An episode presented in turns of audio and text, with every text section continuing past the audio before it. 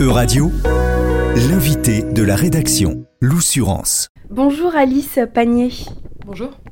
Vous êtes chercheuse, responsable du programme géopolitique des technologies à l'IFRI, l'Institut français des relations internationales. Vous êtes aussi donc l'autrice de Rivals in Arms, donc un livre qui traite des relations franco-britanniques. C'est de ce sujet euh, qu'on va discuter aujourd'hui. Un sommet entre la France et le Royaume-Uni a eu lieu le 10 mars dernier. C'est un premier sommet entre les deux pays depuis 2018. Euh, donc avant de faire un peu ce bilan euh, du sommet, est-ce que on peut recontextualiser euh, la relation de, de, ces deux pays depuis 2018, en tout cas de ces dernières années? Alors effectivement, c'est le premier sommet qui a eu lieu depuis 2018.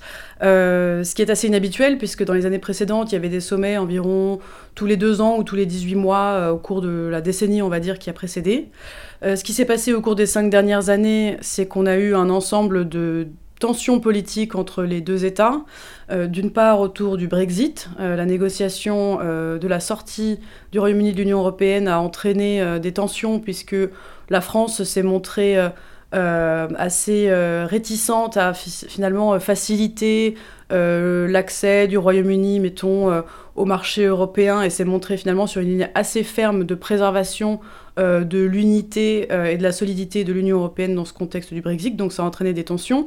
On a eu également du côté britannique une grande instabilité politique qui a suivi le Brexit, puisque ça a euh, recomposé beaucoup les, les oppositions politiques au sein du Royaume-Uni, avec des divisions, y compris au sein du, camp conservateur. Et on a vu donc un, grand de nombreux changements en fait de Premier ministre côté britannique, en passant par Boris Johnson, Liz Truss et finalement Rishi Sunak qui est arrivé en 2022 et qui, est, est venu avec une volonté d'apaisement en fait dans les relations du Royaume-Uni avec l'Union européenne et avec la France. Et enfin, le troisième élément qui a entraîné un peu des, des, grosses tensions en fait bilatérales, c'est euh, l'AUKUS, donc cette alliance entre le Royaume-Uni, l'Australie et les États-Unis, euh, qui a été euh, annoncée en septembre 2021 autour des sous-marins nucléaires et de la vente de ces sous-marins à l'Australie, à la barbe en fait du contrat que la France avait passé avec l'Australie. Et donc ça a créé dans la relation de la France avec le Royaume-Uni, mais également dans les relations franco-américaine et franco-australienne, des grosses tensions. Donc finalement, là, euh, ce, contexte de 2023, début 2023, a été favorisé d'une part par euh, le conflit en Ukraine, qui a rapproché euh, la France du Royaume-Uni et plus généralement le Royaume-Uni de l'ensemble de ses partenaires européens, puisqu'ils ont été confrontés à une crise majeure, une guerre sur le territoire européen, ce qui est une première depuis euh, de nombreuses décennies, en tout cas à cette échelle-là. Euh, et donc les, pays ont été contraints de, de, coopérer entre eux pour, euh, pour assurer leur sécurité et essayer de, soutenir l'Ukraine et de potentiellement trouver une issue au conflit. et par ailleurs, donc l'arrivée de Rishi Sunak avec un, un agenda finalement renouvelé, une volonté de, passer outre les années du Brexit, de se différencier sans doute aussi de Boris Johnson, et puis un agenda beaucoup plus pragmatique en fait que celui de Boris Johnson qui, qui finalement était où, tout était très politisé euh, et euh, où il y avait assez peu de marge pour justement des, coopérations, on va dire, pragmatiques entre le Royaume-Uni et ses, partenaires européens.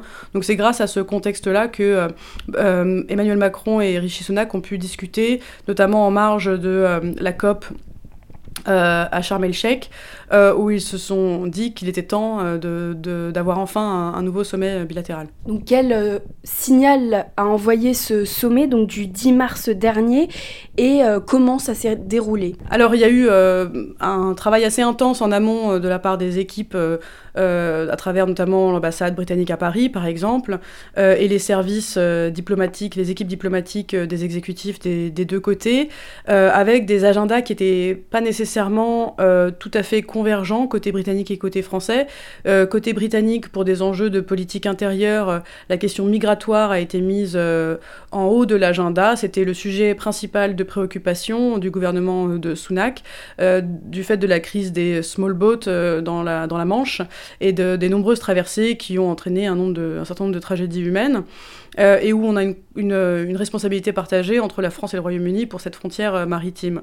Donc ça, c'était une première chose. La deuxième chose à l'agenda, c'était la sécurité énergétique.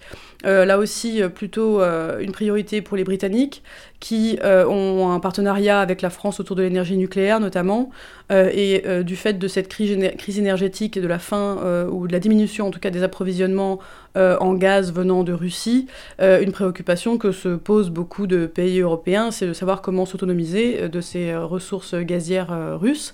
Et donc la dimension de ce partenariat nucléaire entre la France et le Royaume-Uni a été remise aussi à l'agenda. Et enfin, ce qui est le domaine de prédilection de la France dans sa relation le Royaume-Uni, c'est la dimension défense et politique étrangère. Donc là, je parlais tout à l'heure du contexte de la guerre en Ukraine, qui a été évidemment au cœur des discussions. comment améliorer la coordination entre le Royaume-Uni et l'Europe et au niveau bilatéral, sur le soutien à l'Ukraine, euh, comment envisager euh, la suite de la sécurité européenne dans son architecture de sécurité? Donc là, on parle par, exemple euh, des accords de contrôle des armements, de déploiement de, missiles ou de, de défense antimissile en Europe. Donc ça, c'est des sujets où la France et le Royaume-Uni ont un rôle particulier du fait de leur puissance militaire, du fait de leur possession de l'arme nucléaire, du fait qu'elles sont membres de l'OTAN et membres permanents du Conseil de sécurité euh, de l'ONU. Donc c'est un, un, ensemble de sujets liés à la, défense et à la sécurité euh, internationale qui sont au cœur de la relation bilatérale depuis toujours, aussi au cœur de la volonté de la France de continuer à coopérer avec le Royaume-Uni. Et au-delà du, contexte stricto sensu européen, on a eu une évolution depuis 2018 du contexte international avec euh, la montée en puissance de la Chine, euh, des problèmes de sécurité des routes maritimes euh, en Indo-Pacifique par exemple. Et puis, sur le, continent africain, un retrait des troupes françaises auxquelles avait apporté un soutien le Royaume-Uni, un soutien logistique et un soutien en termes d'équipement depuis de nombreuses années. Donc la fin des, euh, des opérations françaises au Sahel amènent les deux pays aussi à, repenser la façon dont ils vont coopérer ensemble sur le continent, notamment pour contrer la croissance de l'influence russe.